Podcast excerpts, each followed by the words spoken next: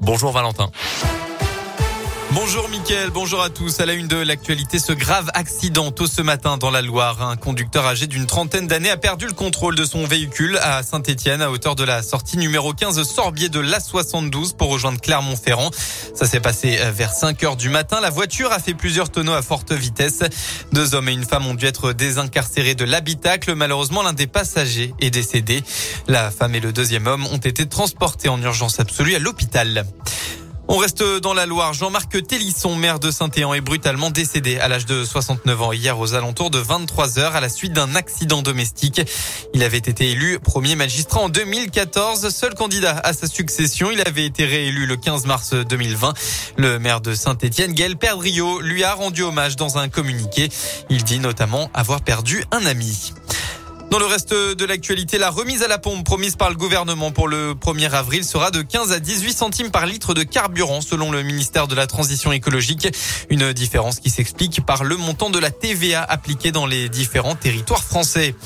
Et puis l'État a annoncé ce matin déposer plainte contre le groupe euh, et d'EHPAD privés Orpea. Le gouvernement demandera le remboursement des dotations publiques présumées détournées de leur fin sur la base d'un rapport issu d'inspection administrative qu'il ne rendra cependant pas public.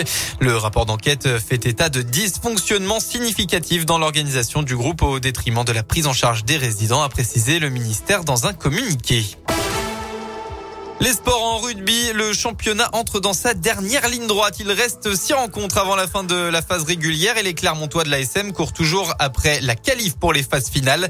Avec trois succès consécutifs juste avant la trêve, les Auvergnats se sont rapprochés de cet objectif, mais ces trois victoires ont toutes eu lieu à domicile.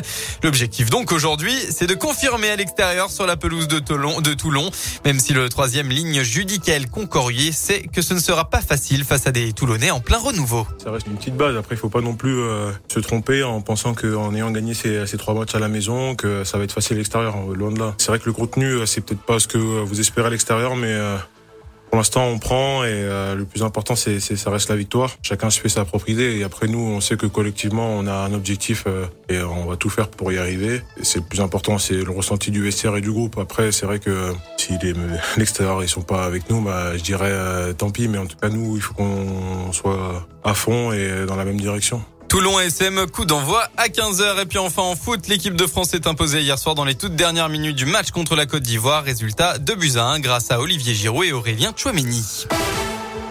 Voilà pour l'essentiel de l'actualité. On passe à la météo dans la région. Eh bien, c'est simple. Un samedi parfaitement ensoleillé. Et oui, pas un nuage dans le ciel aujourd'hui.